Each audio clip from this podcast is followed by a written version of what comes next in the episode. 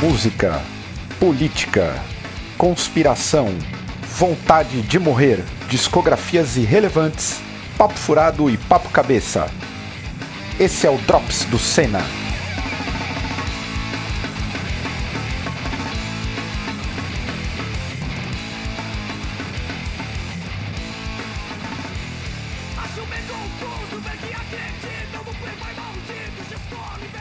Fala pessoal, como é que vocês estão? Espero que todos estejam bem. Eu sou o Caio, este é o canal Cena, este é o Drops do Cena, o local que a gente usa de mesa de boteco para debater os principais acontecimentos aí da semana e quiçá do mês. Se você está chegando aqui para ouvir esse podcast, que não é como os outros aí, igual os idiotas do tipo Flow, ou também do Podpah, que eu nem vou falar tão mal, mas o Flow é, é a referência de podcast merda. Então, se você não quiser é, ficar só na, na, na, merda desses podcasts bostas, são vários adjetivos negativos para falar desse pessoal, fica com a gente aqui no, no nesse Drops, ajuda a, a, compartilhar o conteúdo do Drops. Aqui a gente tem algumas opiniões um pouquinho menos merda do que esses cidadãos. Se você quiser você pode se inscrever também no canal, que é uma coisa que todo mundo faz, é o mais padrão. Se você se for ainda mais solidário, você pode também apoiar o Senna financeiramente, que é algo importante para a gente aí. Está chegando o final do ano, a gente vai para o talvez o quarto ano, ter três anos e meio de cena aí, se eu não me engano. Não, não sei contar aqui ao certo, mas eu imagino que seja algo nesse sentido. Então, se você quiser apoiar a mídia independente, por favor, vai na descrição desse vídeo aqui e veja como realizar um apoio financeiro. Beleza?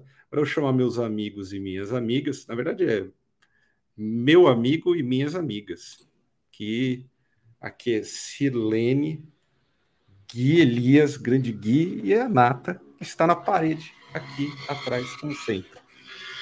Primeiro, vou falar com o senhor. Tudo bem, Gui?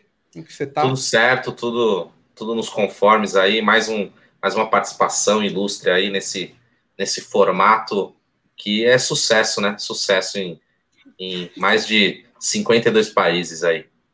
É, a gente vai tentar fazer ao vivo agora, lá no ao vivo, modo de dizer, tipo Flow Podcast. Todo hum. mundo faz, até o Faustão vai entrar nessa porra. Todo mundo com microfone, a gente vai começar a fazer mais o estúdio. E aí, então, você vai ser tipo. Você vai ser o Monark ou você vai ser o outro cara que não é o Monark, que eu não sei o nome? Você... Monark, vou só dar opinião merda. tá bom, tá bom. Vou retroceder 100 anos, virar uma meba. Tão ruim. É, esse é o, o objetivo. Olha, eu posso dizer, só complementando a sua abertura, que eu tava vendo analytics do, do Senna, apareceu um ouvinte do, um 20, não, um espectador da China. Então a gente pode falar que é o pod, podcast de música mais assistido na China. Pô, é. Tá na China. Você tá na China, tá valendo. Está bem, Natália? Eu estou bem cansada, mas tá bom. Estamos aí seguindo. Ah. Essas, essas, duas últimas semanas foi só lançamento atrás de lançamento. Trabalhamos é, bastante. Estamos trabalhando aí horrores com lançamentos. Sir, você tá bem? Você estava desabafando aqui antes, tá com do, da, da chefa. Como você tá? Tá bem? Eu tô, tô bem. Eu queria fazer uma, uma pequena adendo aí, parabenizá-los pelos lançamentos. Gostei muito. Mandei já uma imagem curiosa para Caio, que bate com a com a imagem da Adele. Provavelmente ele vai botar aí na tela para vocês depois. É, ele está de frente para a Adele, são grandes personalidades que estão lançando discos e músicas boas. E é isso aí, gente. a Adele, Adele, estão falando aí que ela plagiou o Martinho da Vila, né? Pois é, eu vi isso. Aí tinha vários memes falando que ela vai ter que pagar, vai ter que fazer mil coisas, mas eu não vi o que, que é o plágio. Vocês chegaram a ver ou não? Eu não vi, mas eu não duvido, porque os gringos adoram copiar os brasicas. Ô Gui, você que é o sambista aqui, você viu esse plágio? Eu aí? vi, eu acho que é daquela Mulheres, né? Que é uma das principais é, Mulheres. Mulheres. Que é, que é um clássico. E é realmente bem parecido. É aquela coincidência que você fala, hum, tá muito, né? Ainda mais hoje na internet, né, cara? Uma coisa assim, isso acontecer quando você tinha que ter acesso ao disco, né? Hoje em dia é muito mais fácil você identificar e tudo mais, e, e essas melodias são muito. As melodias das músicas brasileiras são muito cativantes, assim, né? Como a, os gringos adoram.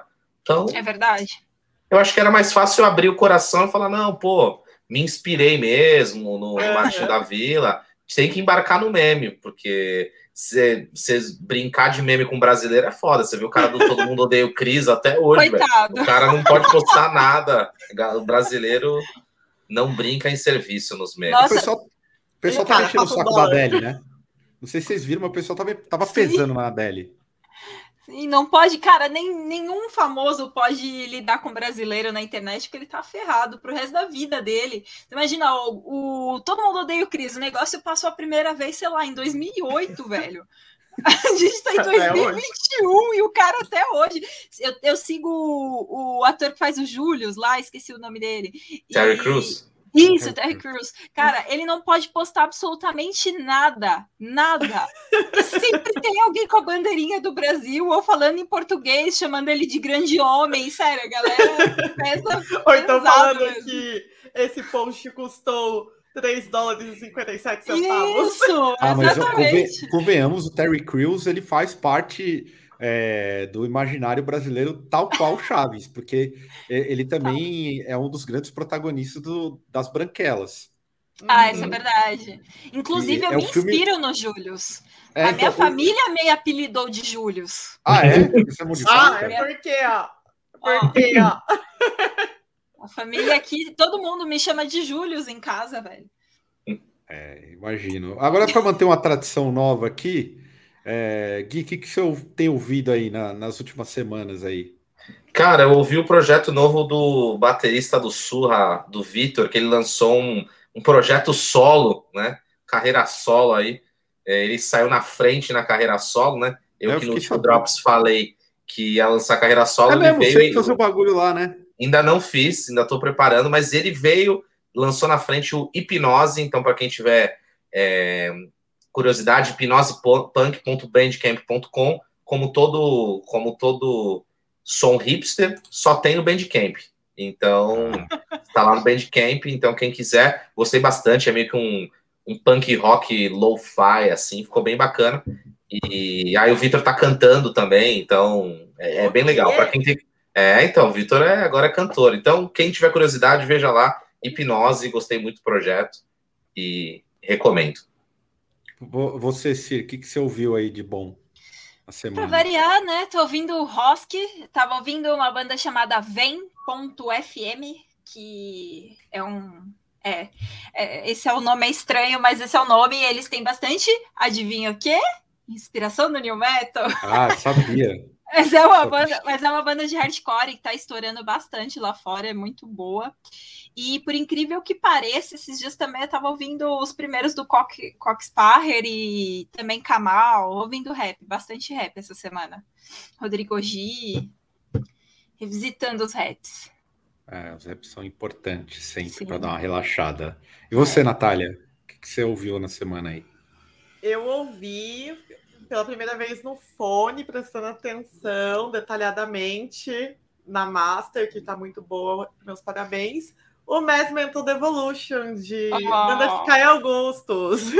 Porque na, nessas correrias eu não tinha parado para ouvir. Você tinha ouvido... Dois anos com o disco aqui, ó.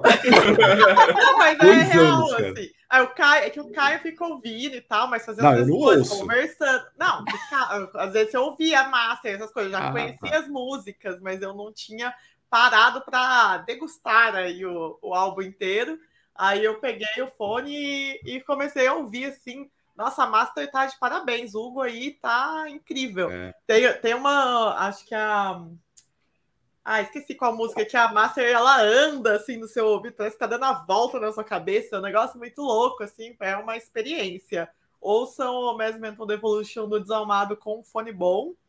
Eu ouvi também bastante, né? Porque divulgar o single da minha própria banda, né? A Apatia, que saiu o clipe, que aí eu não aguento mais ouvir mais. Porque é, quando você lança qualquer coisa, é, é, sempre assim, você tipo, fica na ansiedade, aí quando você lança, você não aguenta mais, você quer fazer outra coisa, que eu ouvi compor música nova, mas é isso, aí eu ouvi isso. Aí eu anotei aqui alguns lançamentos que tiveram que ficaram bem legais. Tem o My Inner Monster do The Mist, que a banda mineira aí tá de volta. É, lançou esse single, acho que vai ter um álbum completo mais pra frente. O som ficou bem bacana, assim, para quem ficou tanto tempo assim em, em ato, o The Mist já veio com os dois pés no peito. É, saiu também o, o, o mundo é um é, como que é? O mundo é um lugar melhor sem você que é um som do Bong Brigade, que é uma banda de hardcore skate punk. É, acho que todo mundo é de Campinas, não tenho certeza. Que é a outra banda do Daniel ET, que é o ilustrador aí que todo mundo conhece pelo Mozzarelas, pelo Drácula, pelas outras bandas. Mas o Bong Brigade, que é essa outra banda dele, e é bem legal. Tipo, acabou de lançar esse é, trampo também. E ouvi o Necro. Necro. Como que é? Necro, necroprimata. É difícil de falar. Do Sangue de Bode. Aliás, quem ainda não viu ao vivo do Sangue de Bode aqui no Cena, já corre aí para conferir que os moleques são bons. Muito influenciados pelo New Metal também. Olha aí. É, ah, Black Metal? Black Metal. Não, pior que tem, tem sentido sim, tá? Tem sentido. Tem sentido no, numas mudanças que eles fazem lá. Eu senti pelo próprio ao vivo. Uhum. Enfim, é, na verdade eles nem são de black metal, né? Eles se intitulam metal extremo porque eles, eles fazem uma mistureba de várias coisas. Pra mim é um black metal com vocal do Gangrena Gasosa. é, tô... e, é. e acho que é isso só que eu ouvi. É, esse lance de, de rótulo, eu tô começando a me arrepender de ter rotulado a minha banda como grindcore, que agora virou qualquer coisa menos grindcore e tá um, um desespero ler, ler review, porque ninguém sabe o que, que é. Vai ficar uma bosta. Se fosse, ah, lá, agora metal, é uma banda de metal, pô. É, banda de metal. Eu, eu chamaria de esse último disco de World Metal. É o metal, é, world metal. mundial para tocar nas rádios de metal aí. Rádio tipo Michael Jackson.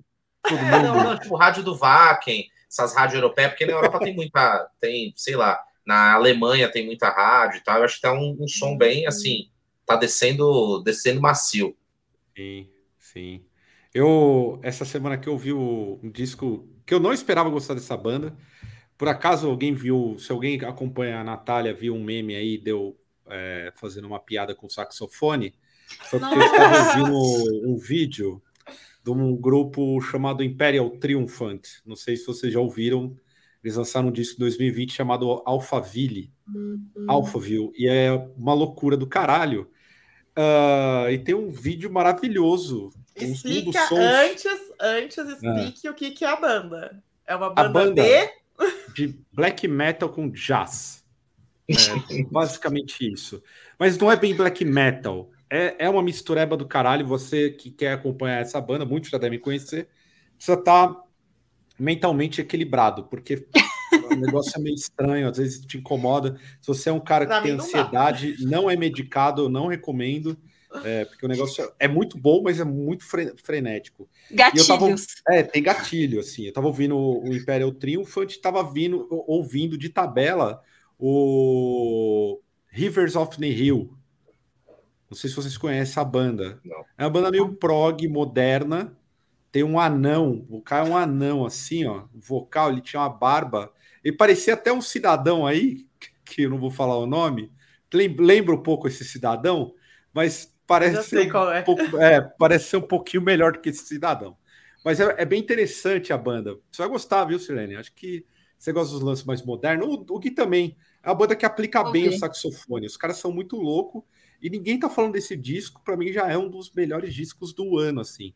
Mas por incrível que pareça, tá estranho, parece que todo mundo tá lançando disco e Sim. ninguém fala nada, não sei o que tá acontecendo, assim. Do tipo, eu mesmo, Desalmato saiu semana passada. É, mais duas semanas morreu, acabou. Parece que tem três anos de disco. Não dá para entender. É, é um movimento muito louco, assim. Tipo, o, o, o Surra lançou o EPzinho. Faz o quê? Um mês e meio, Gui? É, e já é antigo, que agora é, a gente tá, já vai gravar quatro sons novos. É muito louco isso, né? Parece que o tempo tá Tipo. É, então. É tudo bem que assim, foi um EP de 10 minutos, né? Tudo, ah, tinha 12 músicas, mas tinha 10 minutos. Então a gente já tá. Mas eu acho que assim, a, tá muito volátil tudo, assim, né? Eu acho que a era que a gente tá vivendo é tanta informação que a gente nem consegue assimilar, então, até por isso que esses lançamentos mais curtos, agora com o Surra, a gente quer fazer mais lançamentos em menos períodos de tempo entre a concepção, né, a composição das músicas e o lançamento. Então, a gente está tentando fazer isso porque acredito que seja um movimento meio natural, né? E talvez outros estilos funcionem muito melhor que isso, né? Mas a gente está vendo isso já transportado para o rock e outras vertentes, porque o consumo está assim, né? Gui, ó, eu vou colocar duas provocações aí para você. Primeira, isso daí não, vai virar uma padaria, tipo, vai, vai acabar que vai ter uma queda de qualidade, porque você vai ter pouco tempo para criar, né? Você não vai ter tanto tempo para lapidar uma música, para estar tá compondo um disco como ele deve ser feito mesmo, com atenção e tudo mais, com todos os processos e tal. E o segundo, como que você, agora com a volta dos shows, né? Estava vendo que a partir do dia 1 de novembro já pode voltar a ter show, e mas eu acredito que só volte efetivamente a partir do ano que vem com a volta dos shows, como que vocês vão conseguir ter tempo? Porque o Sul é uma banda de estrada. É, então, mas assim, o que, o que a gente está sentindo, né, sobre a qualidade é que muita coisa é, a gente. Não é porque você trabalhou mais, muito mais tempo numa música que ela necessariamente ela é muito melhor de uma que saiu de alguma maneira mais natural, pelo menos para o nosso estilo, e acredito para outros estilos isso funciona também. Acho que a composição, criação tem muito de você aprende fazendo e você vai melhorando. Então, assim, o seu primeiro disco, você pode ter demorado um tempão para fazer, mas o seu último disco ele é sempre melhor do que o primeiro. E às vezes você fez a música em um dia, gravou no outro e ficou muito melhor, porque você tem mais prática, né? É, com a volta dos shows, realmente, a gente tá pensando, porque assim, o Surra é uma banda, assim, era frenética na estrada e quer ser frenética nos lançamentos. Eu acho que não vai dar para ser os dois, né? Então acho que a gente vai ter que achar um equilíbrio, assim, mas a gente sente que novidade é sempre bacana, independente para para gerar assunto, para fazer coisas e para a gente mesmo, né? Como a gente gosta de fazer várias coisas diferentes e tudo mais, aquele processo do disco para nós ele é muito moroso, ele é muito muito gigante. O Caio sabe, quando o disco sai, você já odeia o disco, você já quer, uhum. já quis terminar a banda cinco vezes no processo. Então a gente quer tipo assim, puta, criou, achou legal, lapidou, fez uma pré legal, papapá, lança. Talvez não seja o melhor negócio do mundo, mas assim, vamos, vamos melhorando e vamos fazendo outras coisas, assim. Eu acho que tá, tá mantendo a gente mais animado, assim, para fazer as coisas, e é isso que a gente tá, tá sentindo, assim, tá que fazer esse trabalho. É que essa provocação vem muito na, na crítica aí que a galera tem da uberização da música, né? Que uhum. com as plataformas de streaming você tem que estar tá sempre lançando alguma coisa para os algoritmos te deixarem em evidência. E o processo criativo das bandas geralmente não é tão rápido assim, né? Pode ser, o caso de vocês é uma exceção, mas o pessoal, pelo, pelo menos, demora um ano, né, para fazer um álbum completo. Mas a, a provoca, provocação é mais esse sentido, assim. Mas o que, que você tem a dizer, assim, em relação... É, que o Surra já vem de, de uns anos para cá é, lançando várias coisas. É, na verdade, nós, nós somos. É, a gente tem muito essa noção do algoritmo, mas a gente é muito golpista né, no algoritmo. A gente lança CD ao vivo com as mesmas músicas, ah, remasteriza, joga mais música lá. Então a gente vai jogando, tipo assim, vai alimentando aquilo como, um, como uma fonte de renda para a banda, né? Então eu acredito que a gente tem ganhado relevância nos algoritmos sem pagar um real e sem estar numa playlist de jabá, porque a gente está em constante evolução e a gente entende que isso é, é bacana para a gente, para o nosso processo criativo. É, a gente gosta de ser uma banda ágil, né, em todos os, em todos os sentidos. Pro nosso som funciona, porque ele é um negócio mais aquela catarse, aquela loucura. Eu tenho certeza que outros estilos funcionam muito, muito diferente. Tem um processo de lapidação e tudo mais, mas a gente, a gente joga conforme o, o jogo, né? Então a gente não quer ficar milionário, mas assim, hoje o streaming para a gente é muito relevante, né? Hoje a gente tem até um, a, acima da, da média, eu acredito, de, de pessoas que escutam no Spotify e tal, e a gente está tá satisfeito com isso. mas também no nosso tempo, assim, não, não é um negócio que, tipo, ah, não, tem que fazer, porque a gente não cria essa pressão, a gente não tem gravador, então a gente quer ficar bem livre, assim, para fazer essas coisas.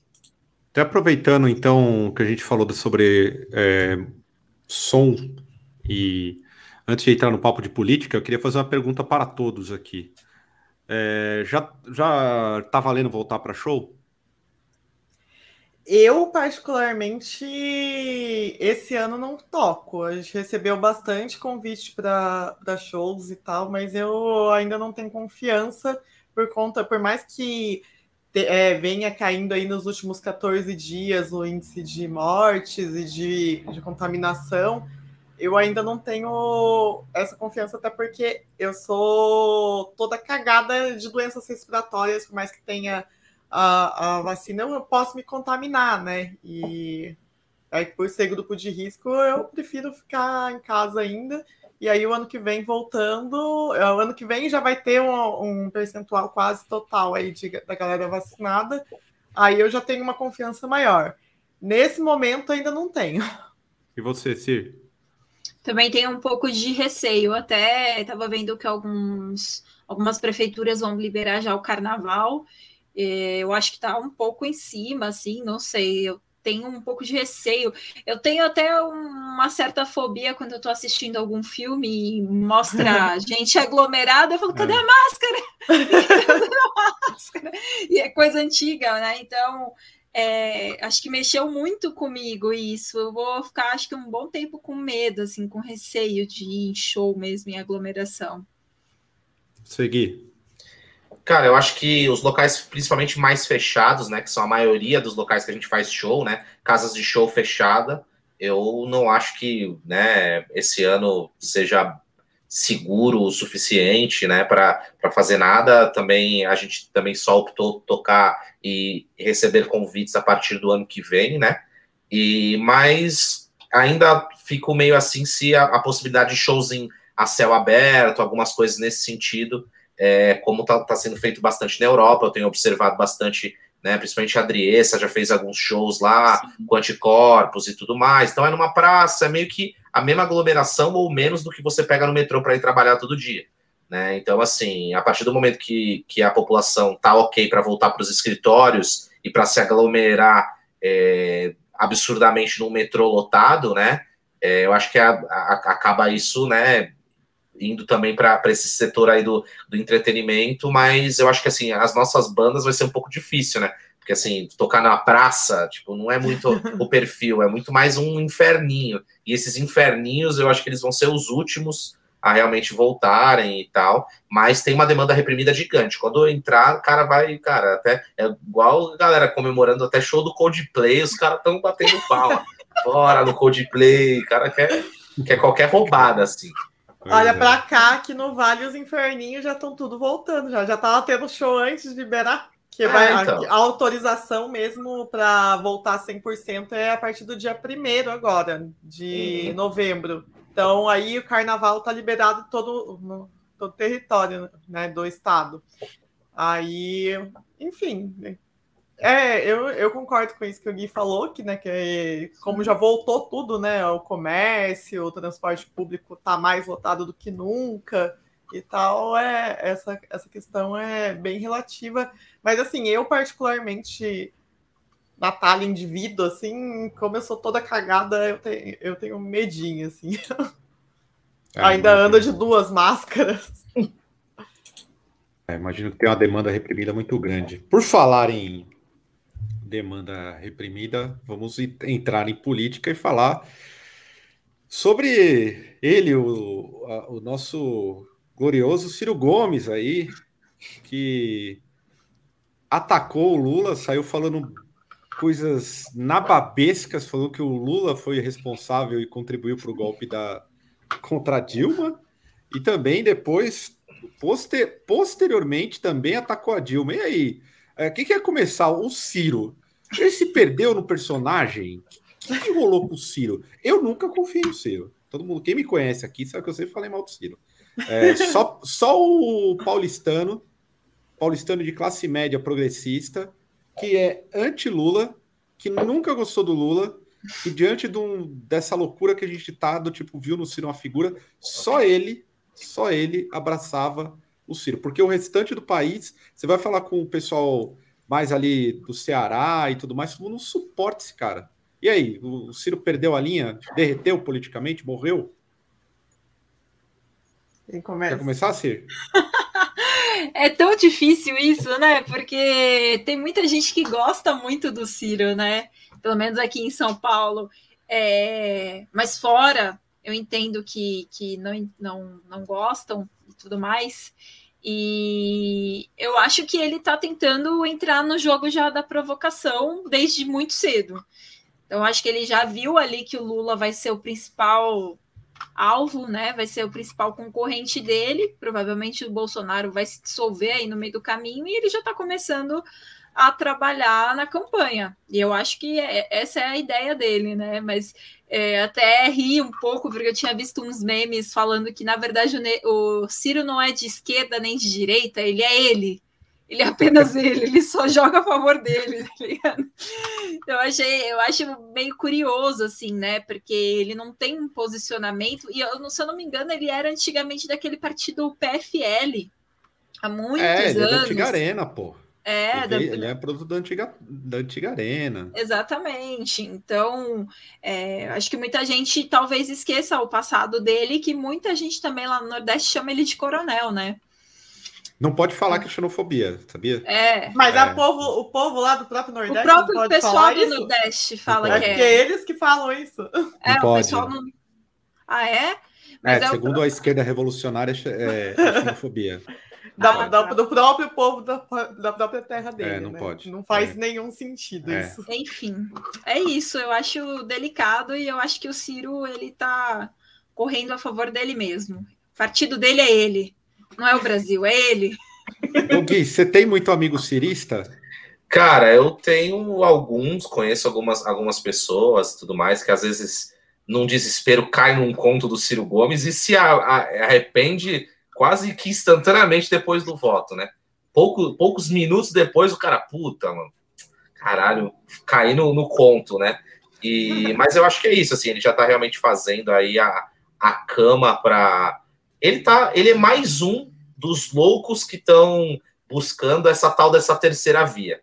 Ele já quer, como eu acho que ele tem uma associação e muitas pessoas é, entendem ele como um cara à esquerda, ele já quer se afastar do PT para falar, ô, gente, considerem votar em mim, né? Na terceira via, que já, né? Depois vamos falar de outro candidato, mas já já falou de nomes esdrúxulos, Luciano Huck, né?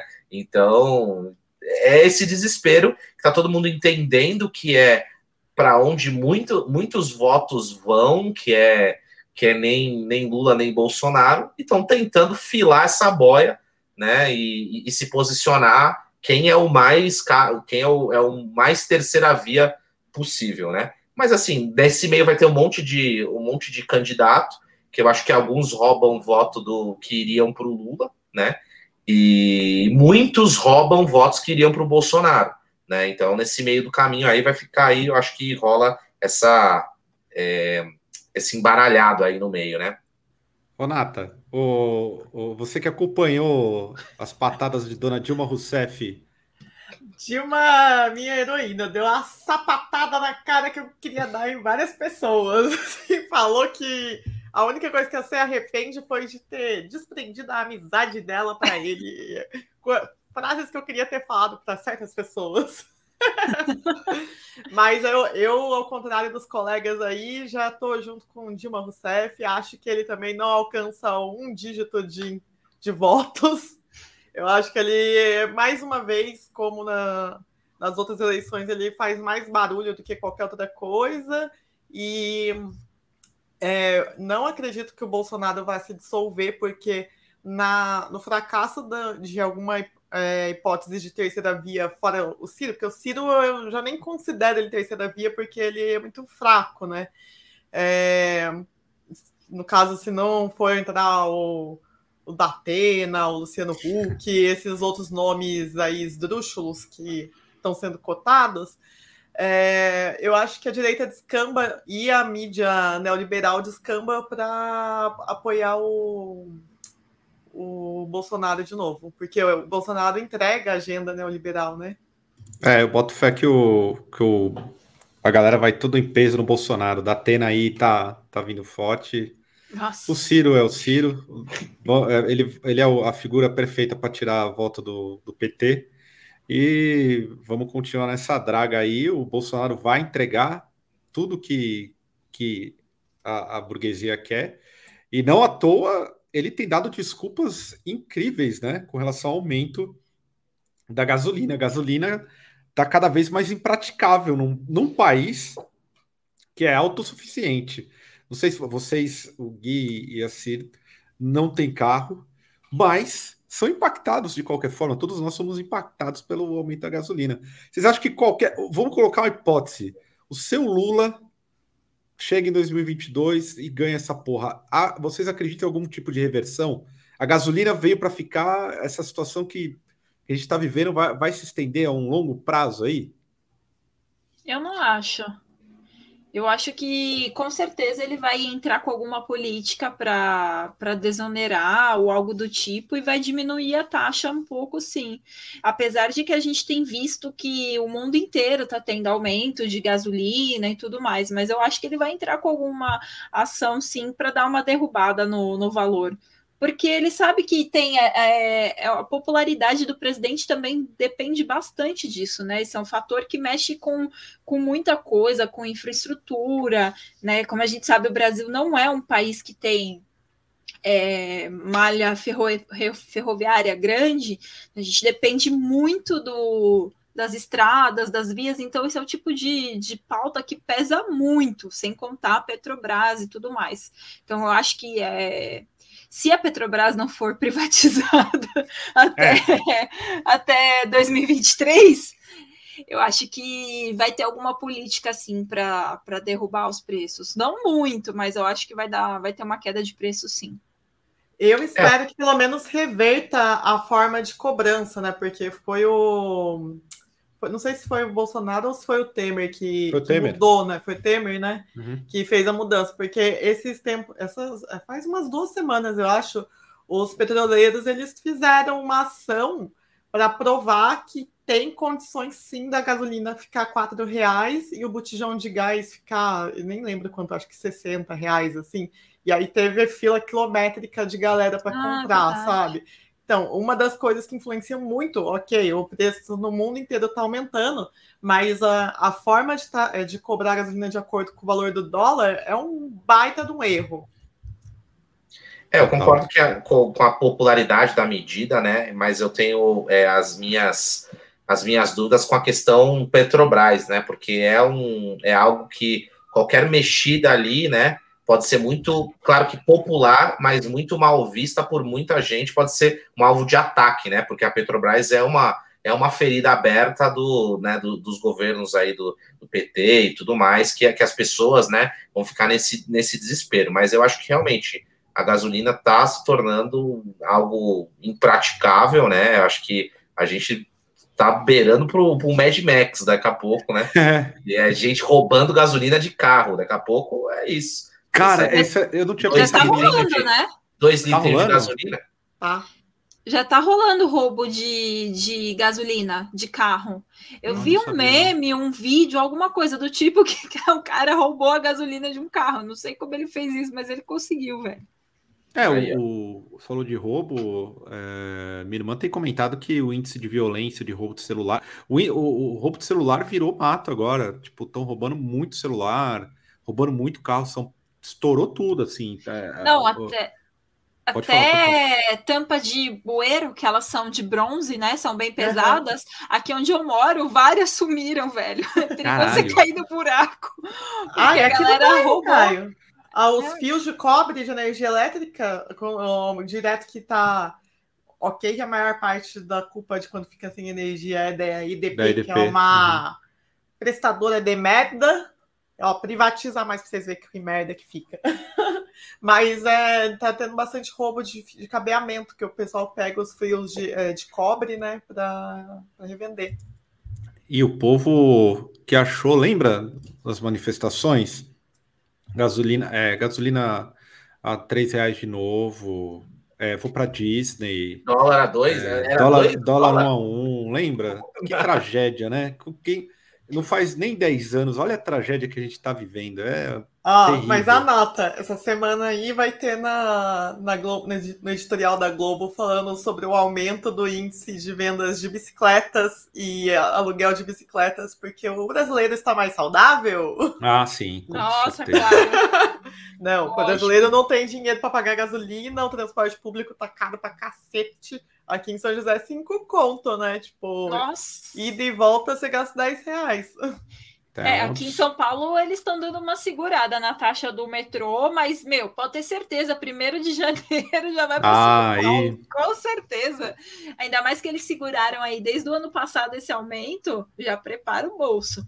Pois é. E até entrando ainda, continuando falando sobre o governo, eu queria aí que vocês comentassem, principalmente as colegas, sobre o veto da, da, da, distribuição de absorventes aí feita pelo, pelo Bolsonaro, e foi uma proposta que apareceu inexplicavelmente na Câmara, não, não, não tinha conhecimento da proposta, apareceu, ganhou muita força nas redes e tudo mais, e depois foi vetado. E o comentário sobre vocês, inclusive, eu fiquei sabendo que foi até a Tabata Amaral que, que levou isso adiante. Eu queria uma opinião aí da senhora sobre essa situação. Olha, eu vou deixar para a Sirlene falar mais porque ela tem um conhecimento um pouco maior sobre a questão da pobreza menstrual e tal. Mas é, antes queria colocar também que o Bolsonaro de repente captou essa, essa pauta para é fazer mesmo? doações, né, para as meninas das escolas. Eu Mas achei bem esse... curioso, né? Gestor é foda. Esse aí, puta que pariu. Terrível. É, só ouvindo. Mas deixa Vai aí ser. a fala com a Sirlene. Não, na verdade, é uma pauta que já existe, já existe há muito tempo, né? É, eu, particularmente, soube disso em 2015, mais ou menos, mas por conta da pobreza menstrual para mulheres encarceradas. Mas tem uma grande demanda também de crianças, né, adolescentes, que deixam de ir à escola por conta da pobreza menstrual. É uma fase que é muito difícil, né? Você entrar na puberdade e você simplesmente não ter como é, ter uma higiene, acesso à higiene, sem contar o número de pessoas que agora cada vez mais vivem na rua. Então, é uma pauta que já é um pouco antiga, assim. É, ela ganhou até as redes sociais há uns anos, né? Em 2015 mesmo, que eu lembro. É, ela ganhou bastante pauta, bastante destaque, depois acabou saindo, mas é, um, é uma pauta que sempre está dentro do movimento feminista, porque isso faz parte dos direitos humanos, né? Você ter acesso à, à higiene e tudo mais, à educação, e querendo ou não, é uma coisa que barra essas meninas, essas crianças, essas mulheres, de ter saúde, de ter acesso à dignidade, na verdade. Então, é, é um assunto que mexe com muita gente. Até eu estava vendo que tem alguns parlamentares que nem, que nem são de esquerda, né? Que são de, são de direita mesmo, e que estão se articulando, inclusive, para tentar fazer a derrubada desse veto. Eu vi várias senadoras falando sobre isso essa semana. E eu acho que isso é uma, é uma coisa muito importante que tem que ser levada adiante, que é a questão de, de, direitos básicos, né? A pessoa ela não ter como se higienizar, ela não ter como se trocar é, algumas pessoas eu vejo que fazem uma discussão meio boba, assim, falando que, ah, mas vai dar absorvente, absorvente gera mais lixo, só que a questão é que muitas dessas pessoas não têm acesso ao copinho, né, menstrual lá, você também precisa de higiene para ter aquilo, você precisa de água corrente e tudo mais. Então, para quem está numa situação muito precária de higiene, de pobreza, o absorvente é o ideal. É, e é uma pauta que mexe muito comigo, eu fico muito triste, assim, até me emociono com esse assunto, porque você imagina uma criança não poder ir para a escola, uma adolescente não poder ir para a escola, não ir para a escola por causa de um, uma coisa tão simples, né? E é consenso entre qualquer médico, entre todo mundo que faz o, a militância nessa, nessa questão de que é necessário, que é urgente. Eu acredito que isso vá, possa ser derrubado, veto sim, porque tem realmente muita gente em torno disso, até também por uma questão mercadológica, né? Porque as empresas que fazem vendas desses produtos vão estourar de, de vender para o governo, vai abrir edital e tudo mais. É... É o Bolsonaro. É, exatamente. Mas aí a gente entra numa questão mais profunda também, porque eu não sei se isso vai ser liberado, por exemplo, as mulheres que estão realmente à margem ainda, que são as mulheres que estão encarceradas, né? Eu acredito que a sociedade seja um pouco contra isso, né? Tudo bem, dá para criança, para pessoa muito pobre, mas para quem está encarcerado, eles não enxergam como ser humano, né? Eles enxergam como subhumano. Então é uma situação que é muito delicada, que acho que toda a sociedade tem que se envolver, não só quem é feminista, todo mundo, porque é muito triste você tá tirando a dignidade das pessoas, né? Cada vez mais. É isso. Desculpa o queria... momento desabafo. Eu queria só fazer uma colocação também que uma das ações que aproximou muito a população a simpatizar com a esquerda na Índia foi a distribuição de itens de higiene pessoal, como o, os absorventes. Caio Sim, pode foi... até falar um pouquinho sobre isso, que ele tem é, conhecimento bom. Teve uma época que, bom, todo mundo sabe que eu trabalhei uma época no Brasil de fato, tive contato com algumas pessoas é, muito ligadas à política, e no, em 2019 a gente recebeu o Vijay Prashad, que é um militante do Partido Comunista Indiano, é considerado um intelectual e tudo mais. E ele comentou numa formação que um, um, um, dos grandes feitos é porque eu não sei como que é a distribuição do Estado indiano, são províncias, como eu não, não, não sei dizer ao certo como que funciona isso na Índia, mas o governo é, onde o Partido Comunista Indiano ganhou, uma das primeiras ações que eles tiveram foi de distribuição de absorvente para a população.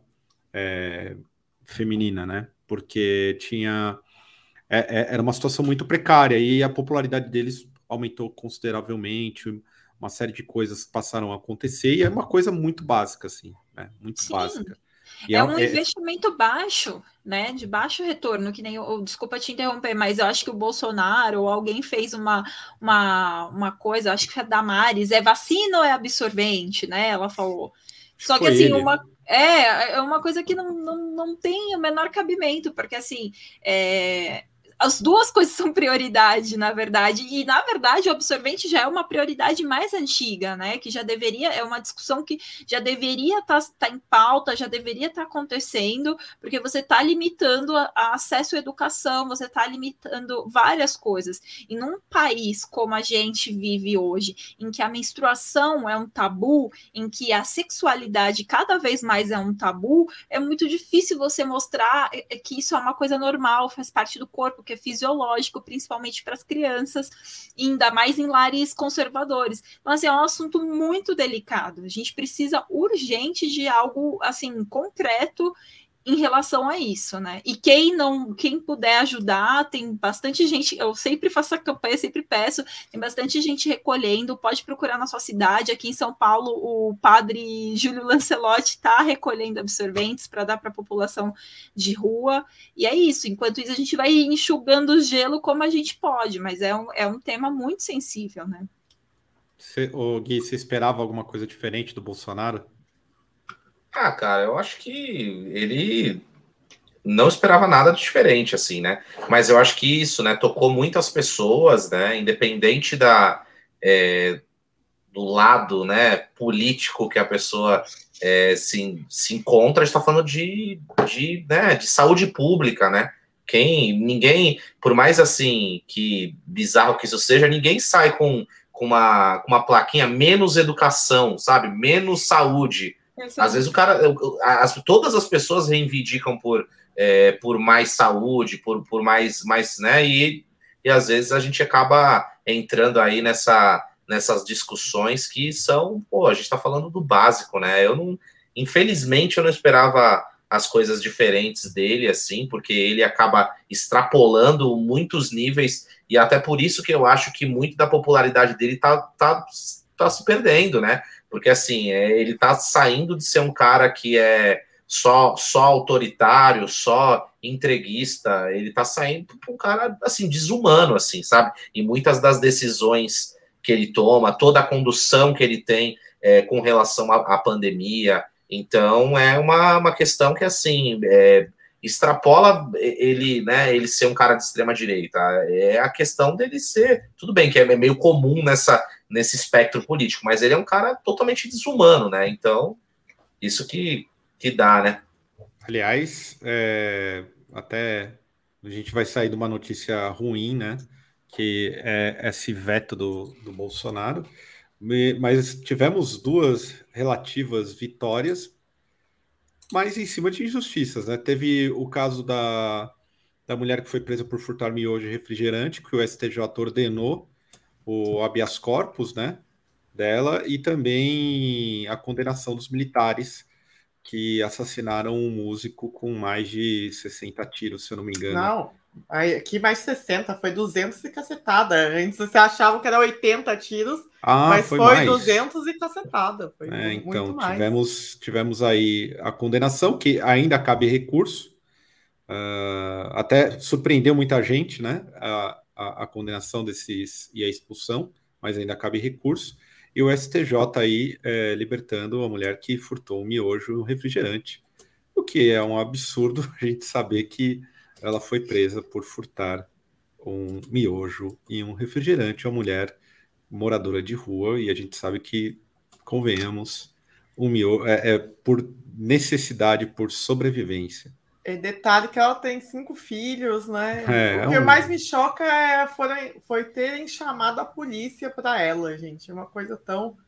Ah, mas pessoal no eu quando vou ao mercado eu percebo, não sei se vocês reparam aí até compartilhar com, com o pessoal do chat pode comentar mas quando você entra em qualquer mercado hoje os seguranças é quase um, um, um são quase agentes do BOP é, você pode ver que tem uma vestimenta quase da Força Nacional de Segurança.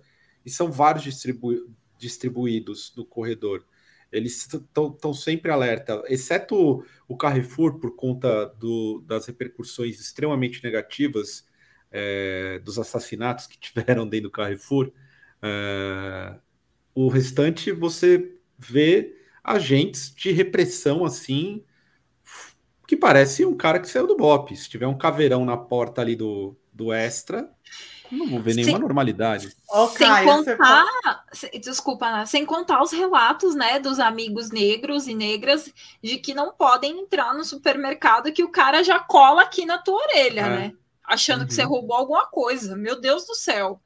Então, você falou isso, eu lembrei também que essa semana teve é, a, mo a morte de um senhor que foi no, no açougue, aí ele reclamou do preço da carne, e aí começou uma discussão com, acho que não sei se era o dono, se era a segurança que, que era do açougue, começou a discutir com ele, e aí é, ele foi para cima do cara, o, o senhor caiu, bateu a cabeça depois da agressão e morreu. Morreu Nossa. porque reclamou da carne, do preço da carne. É. Esse é, é o Brasil que a gente vive. É, voltamos. É, é, eu nunca imaginei que. Parece meio né, espiritual, assim. Nunca pensei que. Vocês lembram do Notícias Populares?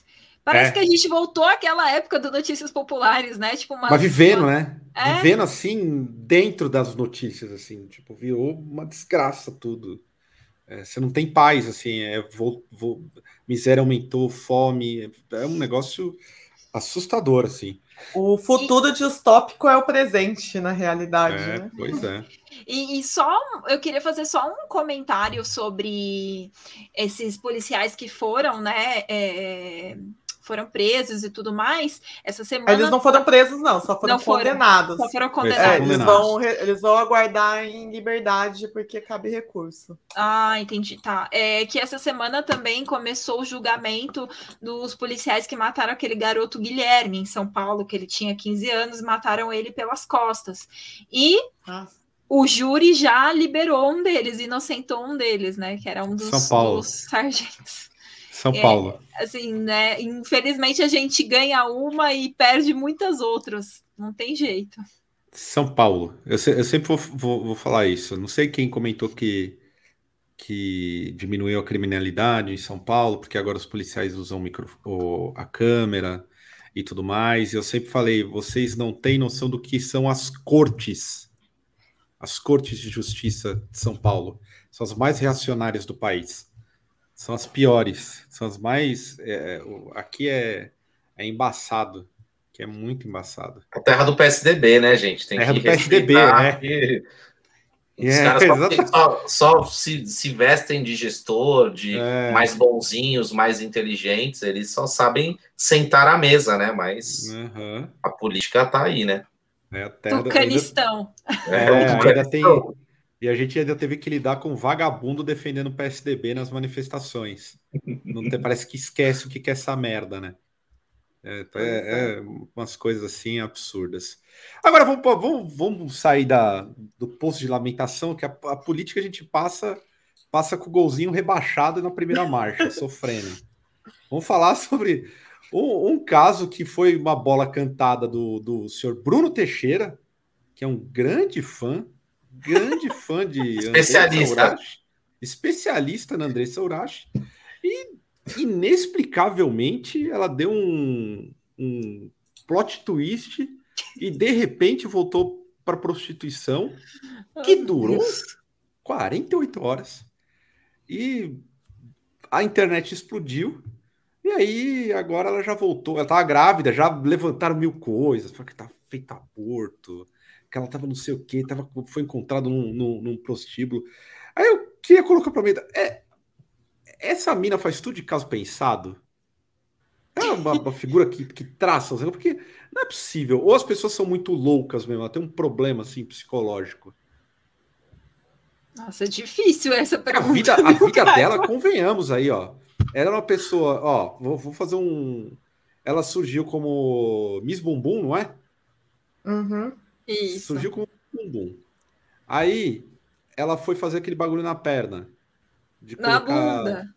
Na bunda, Na bunda do perna? silicone, não era? Mas acho que era na perna, que, que deu ruim na perna, deu trombose. Não, é, é que não é silicone, é um outro É procedimento coisa. mais barato que você injeta para aumentar os glúteos e aí ele pode descer para suas pernas Isso. ou pode dar embolia pulmonar porque ele vai circulando no corpo. Exato. Aí ela teve esse período que ela ficou internada, também bombou, a mídia só falava dela.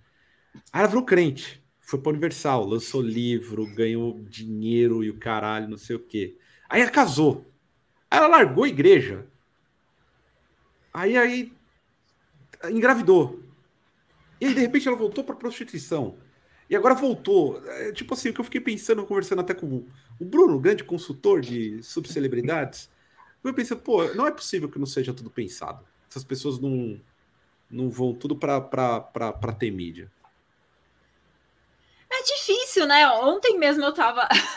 eu fui conversar com uma amiga, a Ju, a gente tava conversando sobre as mulheres fruta. Que fim levaram as mulheres Enfim, fruta? levou as mulheres frutas. Verdade, aí, é- Silene. Boa pauta. E aí a gente descobriu que existe uma mulher que era a mulher Ceasa. Sim, a mulher Ceasa. Era todas as frutas, é isso? É a mulher abastecimento. Não é possível. mulher Te juro, existia a mulher Ceasa.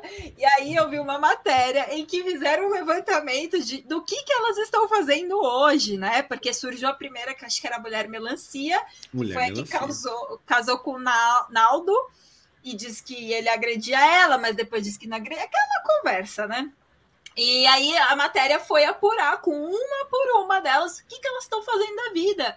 E, gente, elas não estão mal. Elas são influencers, tem umas aí que tem não sei quantos milhões de seguidores, fazem várias publis. Tem uma que tem uma empresa de, de importação que é casada com um jogador do Corinthians, não lembro o nome do jogador. mas é Essa é a com- Samambaia? Não, A é uma melão. outra. Mulher melão.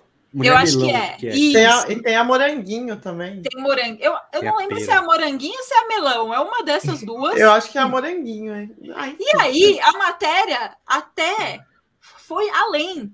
Lembrou que em uma novela da Globo existiu uma mulher fruta, que a Ellen Roche fazia a mulher mangaba. É verdade, verdade. Verdade, mulher mangaba, cara. Pode crer.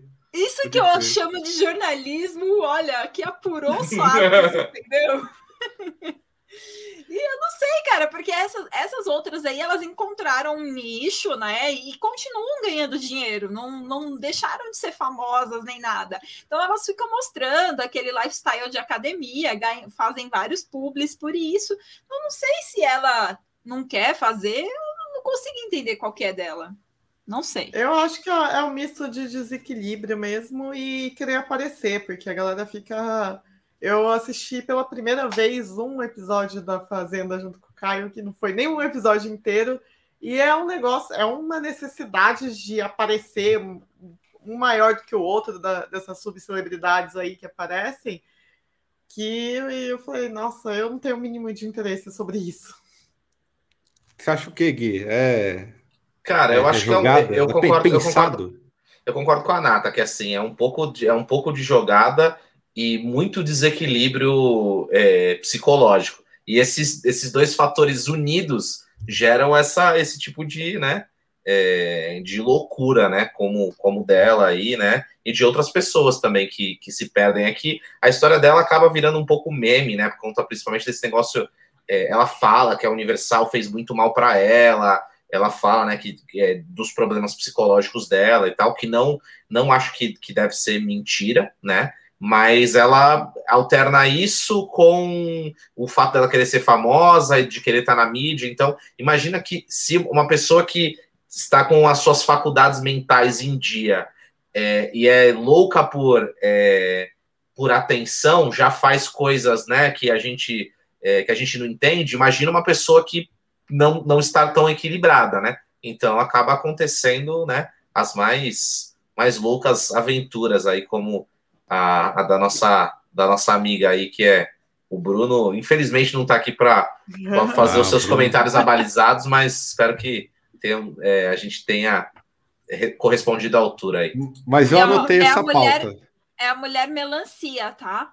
Que é a noiva do Michel Macedo, jogador do Corinthians. Ah, não joga mais no Corinthians, verdade. Ah, então saiu. É verdade. E ela Mulher é noiva melancia. dele. Aqui tem informação. Sim, é, a mulher melancia era do, do Creu. Todas, praticamente todas elas foram Elas nasceram do Creu, não é? Uma, uma ia substituindo a outra, né? Elas começaram ali nos anos 2000 e aí uma ia substituindo a outra. A primeira foi a Hum. melancia, depois foi a moranguinho. Mas Logo depois da febre das pessoas- gente. Tinha do- a sei. Samambaia era do Pânico. Ah, Samambaia, Samambaia. Samambaia. Samambaia. É, mas também tem a, tem a ver, e que é logo depois da ascensão das alguma coisa do funk, né? Que tinha a feiticeira, que é a. é, né? A, Aí gaiola, tinha a gaiola das popozudas. a ninja do funk. Ninja. É, então, tinha- essas todas aí eram da gaiolas do popo- das popozudas. Então, assim, isso é anos 90 e veio aí essa, essa é a cena, né? A cena das do funk, a cena da- das, das mulheres fruta aí. Vou- Olha, e aqui, ó, na matéria diz que a mulher maçã fez uma tatuagem da maçã para se para se auto-homenagear e ela disse que ela era muito fã do Steve Jobs. Então, quando ele Ah, eu morreu, ela essa aí. fez uma maçã. eu A maçã da. Apple. Isso, Ah, então tá bom. É maravilhoso. segundo a esse matéria universo. aqui. Eu vou, vai ficar, vou, vou, vou- essa é- é- eu vou anotar essa pauta para falar com o Bruno. Vou- ó, Por onde anda? Tipo um quadro igual do Milton Neves. Por onde anda é com as mulheres frutas. Ai, Boa. senhor. Pô, teve um, grande, um foi um grande fenômeno aí no Brasil. E por falar em fenômeno, eu vou ter que falar desse fenômeno aqui, que é o da série Round Six. Ixi. E aí o que eu queria perguntar, eu já vi, já o Gui não, não assistiu, mas vai, vai assistir depois. Não iremos dar spoiler. Você liga para spoiler, Gui? Ah, não ligo, cara. Às vezes eu até gosto, porque aí me economiza. Tipo, pô, já tem spoiler, não vou ver. Ah, mas você não viu? Pô, me deram spoiler aí, aí você.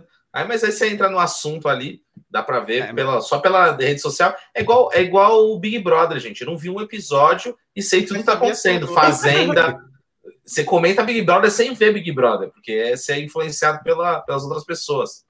É verdade. Aí eu queria perguntar, é, o Round Six é considerado aí a, a série mais vista da história do Netflix. Os coreanos aí dispararam como, como os melhores pro, produtores de, de conteúdo crítico dessa no século XXI, que ganharam o Oscar lá com o Parasita. E o Round Six aí bombou. E é uma série muito boa, hein? Olha, Crítica ferrenha aí. Se chamarmos nosso amigo em comum aqui, invocando Daniel Castro aqui.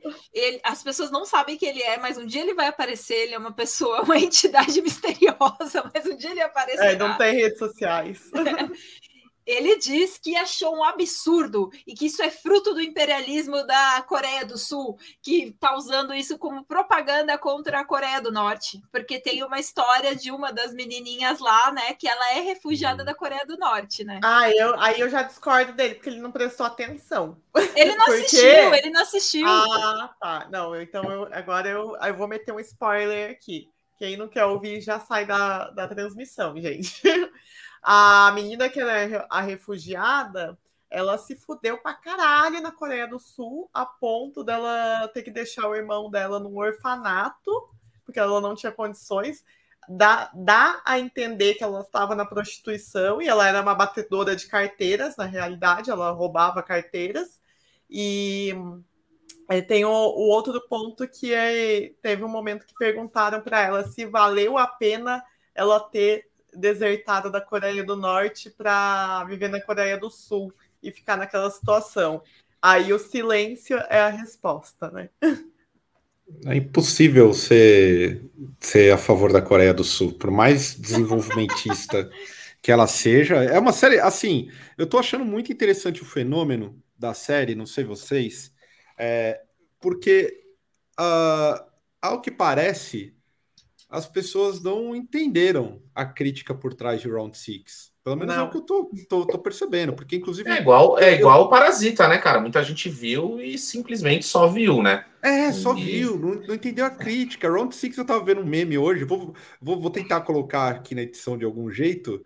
É, já tô fazendo festa de aniversário do, do Round Six com a boneca da cara. batatinha, cara. Cara, apareceu pra mim já um anúncio. Eu vou te mandar isso, se der pra colocar, você coloca. Apareceu um anúncio aqui no Instagram. Você lembra da marmita do Round Six? Agora você pode desfrutar dessa experiência na sua casa. E tem um restaurante que fez a mesma marmita que é entregue para os participantes do jogo. E tá vendendo Meu isso, Deus. velho. Então, cara. Não, eu- e tem o- os empreendedores que já estão metendo. Aprenda sete dicas de economia com Round Six. E sem contar que a galera de cinéfila, né? Os canais de YouTube estão fazendo análises muito rasas, mas muito rasas. Eu não vi uma análise, até dos canais que eu gosto, fazendo uma análise decente, sabe? Todo mundo coloca o personagem principal como se ele fosse um malandro, sabe? Que ele não trabalhasse porque ele fosse dependente da mãe, porque ele é vagabundo, não porque ele foi demitido e, e não conseguiu mais emprego, que tentou abrir um negócio próprio, o negócio faliu, e aí ca- acabou numa condição de extrema miséria, e que a maioria das pessoas que estavam naquela condição eram pessoas que não eram pessoas ruins efetivamente.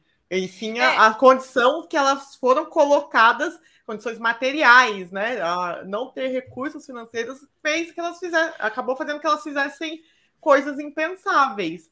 Essa é a crítica. Só que as pessoas É. ficam falando que estão entendendo a série como, nossa, as pessoas, ninguém presta, todo mundo é individualista, todo mundo vai matar o outro, que não sei o que lá, blá blá blá. um dos textos que eu vi, assim, que tinha um viés mais esquerda, que dizia que a série desmascara a miséria em que a Coreia do Sul tem também. Tem uma, uma miséria muito grande que ninguém fala, né? Eles mostram todo aquele lado do K-pop e tal, que é propaganda do governo, né?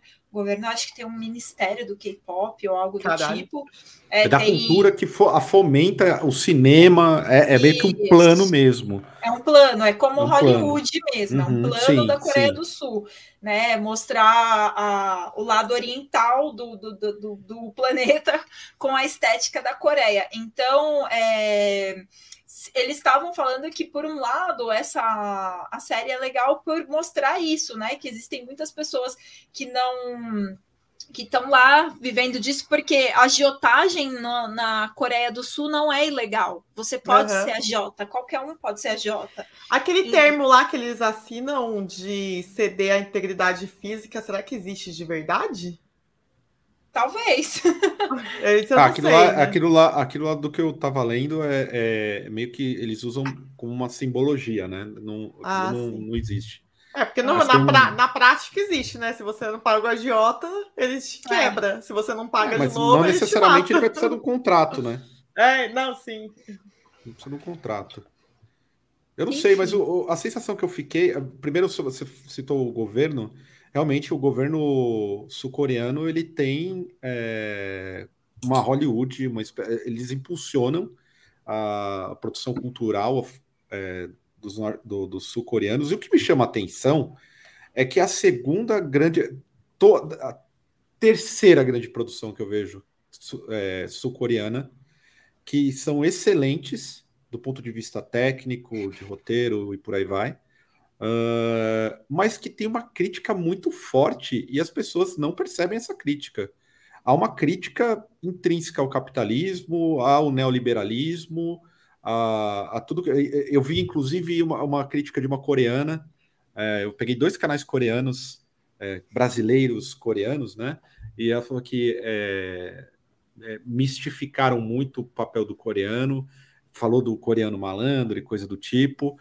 Mas o que eu vejo e acho interessante é que são das, de tudo que eu acompanhei das produções sul-coreanas, primeiro é o Parasita, aí tem aquela outra série Kingdom, que é de zumbi. Acho que é uhum. Kingdom. É muito boa, muito boa série. Tem uma é crítica. Série, não, é, não é filme? Não, Kingdom é uma série. Ah, tá. é... ah, é a série, a série, é, verdade. É uma série, é uma série que é retratada tipo no período feudal. E há uma crítica social fortíssima fortíssima. É absurdo. E essa tem uma crítica ah, surreal, assim. É, tem vários pontos, elementos, personagens que você olha e fala assim: puta que pariu, esse personagem aqui é, o, é, é exatamente a figura neoliberal.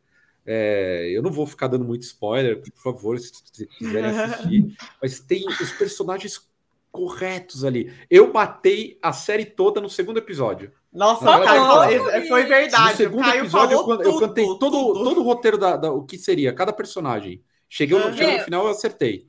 E a série me lembra muito o, o albergue, assim.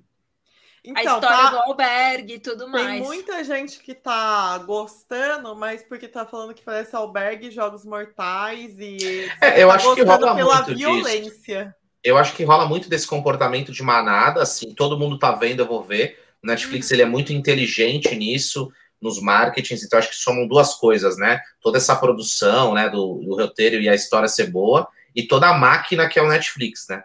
É, que eles têm muita inteligência por trás, tudo mais. Então, nada que o Netflix lança é furado. Eles sabem exatamente onde eles estão atirando é. É, e tudo mais, tanto que eles investem muito, né, em, nessa inteligência. Mas o que eu, rola, que eu acho que, assim, meu, rola muito, tipo, pô, todo mundo tá, é um pouco entediado e não, não aguenta ficar uma hora e meia é, escolhendo coisas. Então, pô, se tá todo mundo vendo esse Round Six, pô, eu vou chamar aquela pessoa, vamos ver o Round Six lá em casa, Netflix e tal.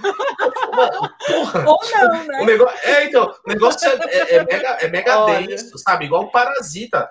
Pô, vou, não, vou levar, vou num date, vou levar, pô, vamos ver um parasita lá, vai ser da hora, uma pipoquinha. Vai, vai dar ruim, hein? É, Ó, tem... é pesado, velho. Mas assim, eu acho que as pessoas só veem a parte que querem ver das coisas. É. Então, o Round Six ele, você pode ter uma visão totalmente rasa, violência por violência, assim como Parasita, ah, mó legal, aquele final é meio. É, o cara é meio Tarantino, é sangue, é doideira. Tipo assim, o cara, o cara se resume a isso, né? E aí, quem, quem tende a entender um pouco mais e um pouco mais a fundo, mas eles conseguem fazer o conteúdo para todo mundo, para o cara que só quer ver qualquer coisa que tá todo mundo vendo, e para quem também tem essa questão da crítica, eu acho que o, o, Parasita vai um pouco nessa onda também, né? Então, oh, aí... só mais duas colocações ah. aqui. É, a primeira é que Caio Augustus ficou muito mal depois de assistir. Fiquei na bad. Ficou eu ia... mal, mal uhum. mesmo. E o segundo ponto que eu queria colocar é que, para mim, Netflix é a nova Hollywood, assim, na questão de propagação de propaganda ideológica, né? Só que aí, volta e meia, eles colocam uma coisinha, assim, que tem crítica ao neoliberalismo, para dizer que são neutros, mas na realidade, a massa de conteúdo do Netflix é totalmente imperialista, neoliberal e é vender é, propaganda anticomunista é, é uma desgraça, assim. Então, eu tenho que fazer essas duas ponderações, que Ali, deixa mal e que é, é só para também aparecer, parecer neutralidade, né? É que falaram do que remete um pouco, fizeram comparações com jogos vorazes, jogos mortais, esses então, filmes. O albergue, ele lembra pela, pela, pelo pano de fundo, não pela violência, eu quis dizer. Pelo ah, tá. de... Eu não vou dar spoiler, porque pode ser. Que... Se bem que, olha, quem assistiu Albergue vai, vai entender mais ou menos o uhum. Né? Então, por essa questão, eu achei que lembra um pouco, porque o Albergue é uma crítica a pessoas milionárias entediadas que não tem o que fazer. Né? E que... ficam. Que o, é, o, né, não vou, né? Entregamos, mas é, é mais ou menos isso. É. é, mas é isso, né? É isso. É, é isso que, que, que, se trata. Assim, já entregou a série, já. Di, di, até diante do, do, do, desse aspecto da, da série, e o que a Natália falou que eu fiquei mal, é que, assim, eu, eu sei de todos os processos históricos da humanidade, a sociedade é violenta mesmo. Eu não, não, não romantizo o papo de que é, eu não, não sou pacifista. Eu acho que o pau quebra mesmo. Vai ter um que morre, vai ter que enfim, todo o processo histórico ele é, ele é, ele é regado a muito sangue. Mas quando eu vejo essa, essas produções, é, principalmente igual ao Round Six, que coloca é, é o trabalhador que está ali exposto, né? Porque os personagens são pessoas, são pobres, exceto um ou outro que é um falido e coisa do tipo. É, e eu vejo a, a, o enredo e como a condução de tudo, e eu sei que tudo aquilo está acontecendo em cima do enredo que tem o pano de fundo, as questões materiais, eu fico muito mal. Muito mal mesmo, assim. Eu achei pesadíssima a série. Pesadíssima, violenta, mas num nível assim, porque ele não, não, se, não, é, não é nem a questão de, de todo mundo morrendo igual zumbi na porta no primeiro episódio do Batatinha. Não é isso. né? Todo mundo morre na porta, tomando metralhadora. Não é, não, não é isso que é o grande problema. São as uhum. relações, a violência das relações que, que, que me choca, assim. Eu, eu comento muito com, com, com um amigo meu é, sobre os filmes de Primeira Guerra Mundial. Eu tinha uma perspectiva sobre esses filmes. Hoje eu fico com o estômago embrulhado de ver filme de Primeira Guerra Mundial. Aquela, aquela série Peak, Peak Blinders. Hum. Depois que, logo depois que eu fiz uma formação, eu fui assisti-la. E a, a, a Peak Blinders ela é pós-guerra, pós-primeira guerra. E a primeira guerra ela abre uma tragédia no meio da sociedade. É uma tragédia, assim. É, é, coloca aquelas trabalhadoras num. É daí que você tem gangues e por aí vai. E eu acho aquilo tudo muito triste. Tem aquele o Cavalo de Guerra. Não sei se vocês já viram esse filme, um filme muito Nossa, bom. É do Steven Spielberg. Também é no meio da guerra. Eu, eu, eu, eu vejo com o coração apertado, assim, puta, isso tudo aconteceu, colocando trabalhador para morrer. E eu vi o Round Six, eu falei assim, caralho, que bagulho pesado, cara. Nunca... E o que me choca é ter festa de criança até o Round Six, cara. Porra da batatinha, imagina que aguarde, louco. aguarde os licenciados, lancheira. Não é? Aguarde. Vai ter os hominhos. É. Mas ah, vamos, vamos colocar aí, né? Agora até me veio aqui na cabeça Família Dinossauro era uma baita crítica social uhum. e também ninguém tava nem aí, né? Uhum. Se olhar qualquer episódio de Família Dinossauro, é, é, é muita crítica social ali. Muita, muita. Tem um episódio clássico do, do, aqueles, dos policiais que prendem um, um ladrão e ele não, não quer levar ele para a cadeia. E ele explica para o ladrão que ele não deveria fazer isso, que ele era um, um problema do sistema e tudo mais. Mas na época o Família Dinossauro vendeu horrores boneco do baby para tudo quanto é lado, lembra? De lancheira, puta que pariu, mas tinha crítica social violentíssima por trás. É. É, eu espero que um dia a galera, tipo assim, envelheça. Caralho, eu fiz uma festa de aniversário do Round Six, da Batatinha. Ah, quem Não, faz isso boneco que matava todo Caio, mundo, mano. Caio, a gente. Cara, isso aí é o El Chan dos anos 90, bicho. É a criança que né? não pediu a sandalinha do El Chan, o Bambochan, a sandalinha da Caralho. feiticeira. A tiazinha que da vinha. tiazinha, da tiazinha que vinha com a máscarazinha e o chicotinho. verdade. Pô, não dá. É verdade. Ai, mas ó, em defesa do- dos anos 90, teve as meninas que meteu analisando essa cadeia Natália. Ufa, Quero livrar analisando- bancária. Onde uva. o rico cada vez Uva. fica mais rico. Tá, mas e o puta, pobre uva, cada vez fica mais pobre. E o uva. motivo? Todo mundo já conhece que o de cima sobe é- e o de baixo desce. Foi maravilhoso, grande crítica das meninas, mas perto do que rolou do Silvio Santos à noite, que colocava a criançada, É. até as meninas para dançar a boquinha da garrafa, gente. Que isso. Sem Então, moralismo, não, mas convenhamos. Não dá pra esperar com a plateia da Xuxa com a mulher cantando do Ana Short Dick, Dick Man e a criançada batendo palma. Caralho, é muita colônia isso, bicho. É. Espero que um dia a consciência evolua para olhar essas paradas e falar assim, gente, vocês estão malucos, o que, que é isso? Não evolução. sei, eu, O Rambo, o Rambo também era um super personagem, né? O Rambo teve vários licenciamentos de hominho e tudo mais.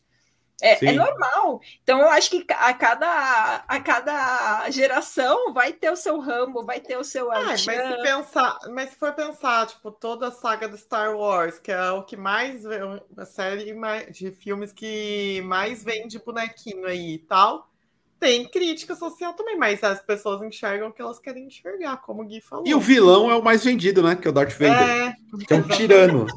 É, então. Um tirano. O tirano é o mais vendido, cara. É muito doideira. louco. Ah. É muito louco. A gente encerrando aqui, eu nem sei se eu vou, vou, vou, vou deixar essa pauta para, para outro dia. Nós estamos adiantado aqui no, no, no- Não falamos de música quase. O que teve de música interessante aí? Alguma... Que agora vou dar a intro do que vai ser o próximo Drops. É, o, o- eu olho o noticiário de canal de música, inclusive eu vi uma. Chegou a mim, né? Um passarinho, um passarinho, chegou em mim. E, e aí eu vi que tem, tem pessoas que têm canais de música, mas não tem tempo de ouvir bandas, o que eu acho. Né? Como pode isso? A pessoa. Como pode a pessoa ter um canal de música e não, não falar de bandas? É, não, Não dizer, ouvir não música, falar- música, né? falar de Fala de bandas, banda, mas você não fala, agora você não ouve, mas tudo bem. É, cada louco com a sua mania. É, eu tenho entrado em sites de música, é só fofoca agora, gente.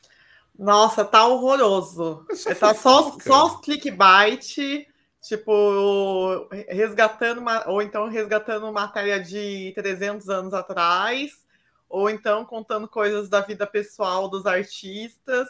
Agora, falar efetivamente de música, fazer uma resenha de um disco. Gui, quantas resenhas saíram do, do EP de vocês?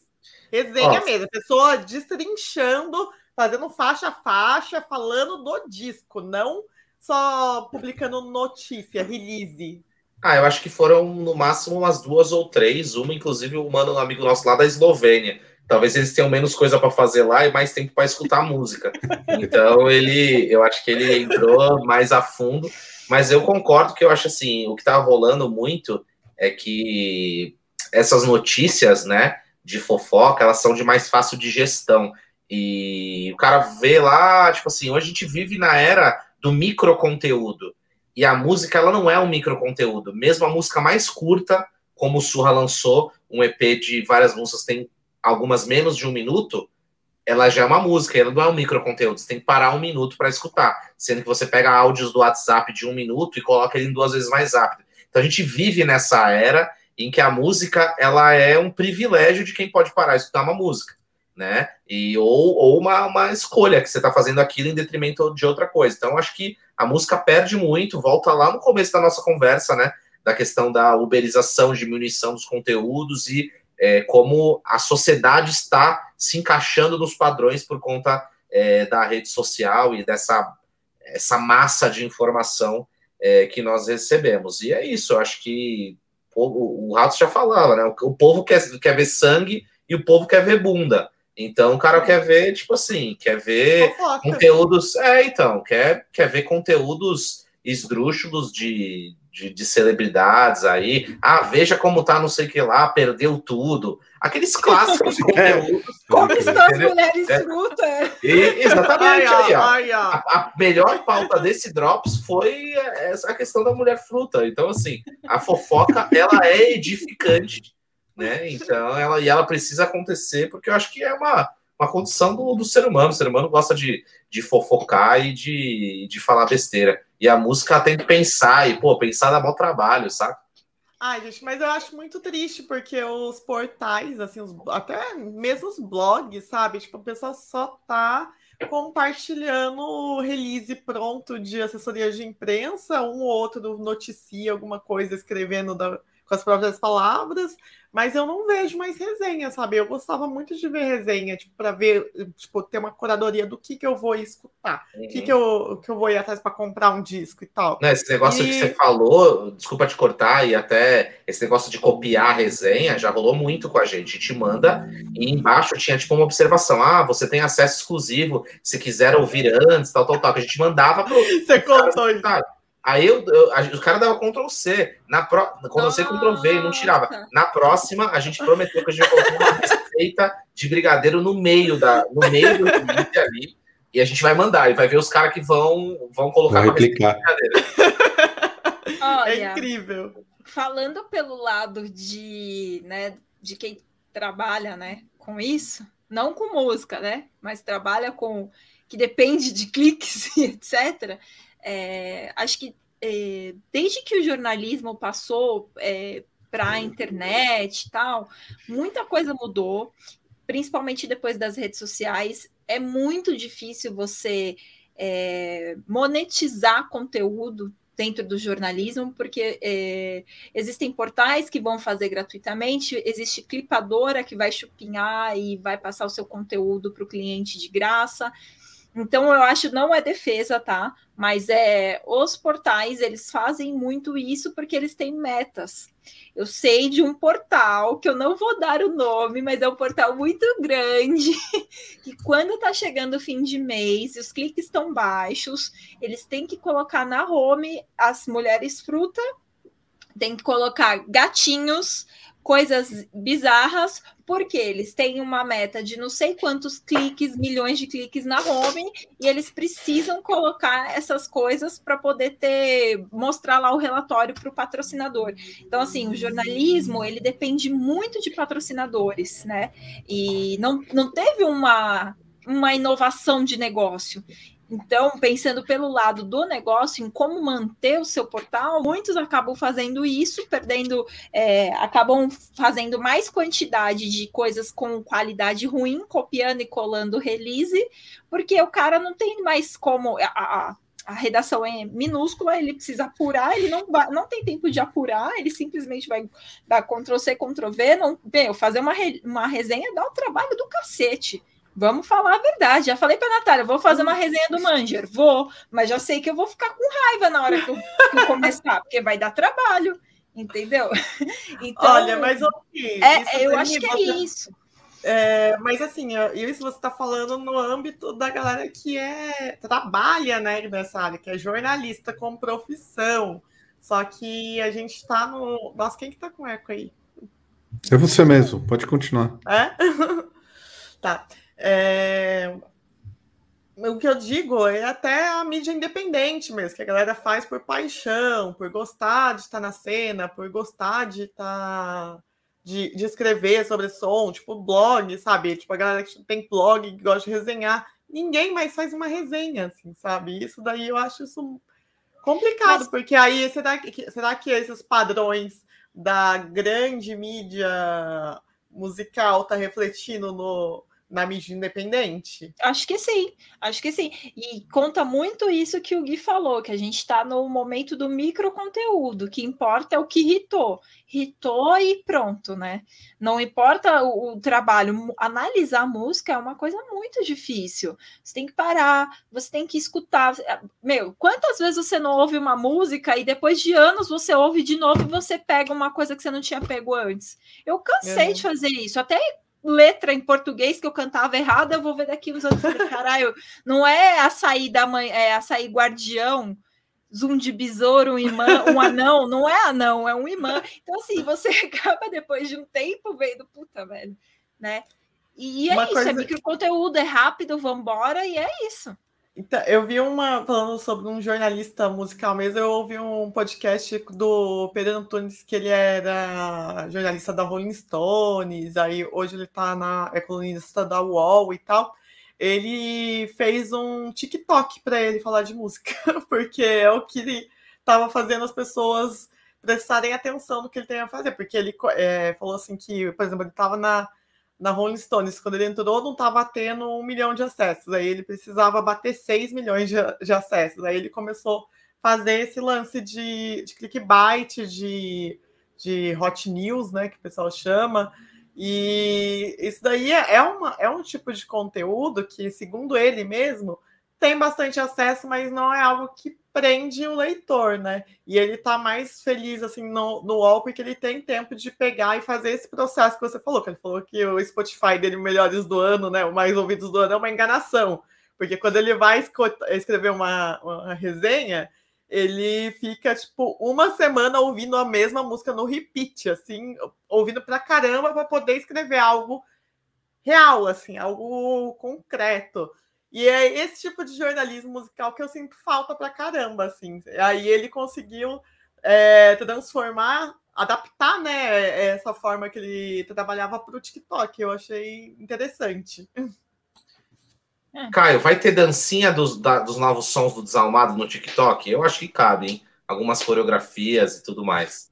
Sabe que é, é, é curioso? Primeiro, não vai ter dancinha.